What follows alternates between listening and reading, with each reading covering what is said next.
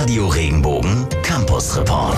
Tja, in den Wohnungen in Baden, da wird gekocht, gecoucht und sogar gecastet.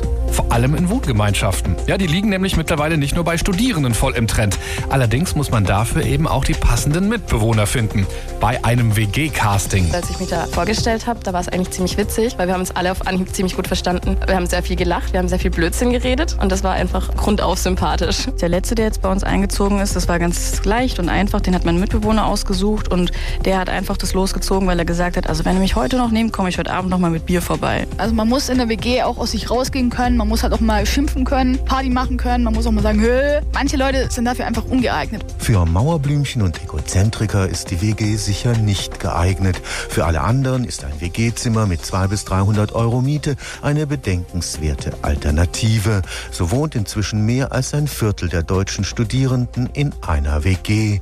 Zusätzlich gibt es auch noch einen pädagogischen Effekt, glaubt jedenfalls Christian Götz, Literaturdozent am Karlsruher Institut für Technologie.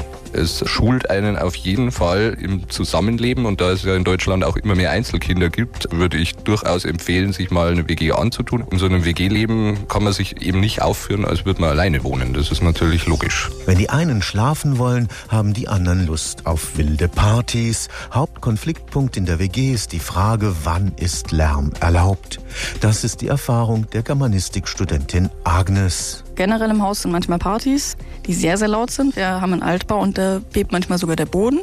Und ich bin bei uns in der WG der Spießer, der sich dann nachts um wieder halb zwei oder halb drei manchmal doch beschweren gehen muss, weil ich gerne schlafen würde. Für die Sprachstudentin Milena ist auch die Frage, wer bringt den Müll runter, kein wirkliches Problem für improvisationsgewohnte WG-Bewohner. Es ist einfach nur so, ja, wenn du was schmutzig machst, dann machst du es auch wieder sauber. Und so sonntags zum Katerfrühstück wird manchmal auch geputzt und es läuft aber auch eigentlich ganz gut erstaunlicherweise, muss ich sagen. Also bei uns ist nie so, dass man reinkommt und denkt, um Gottes Willen, hier sieht's echt scheiße aus. Stefan Fuchs, Karlsruher Institut für Hier an der Uni.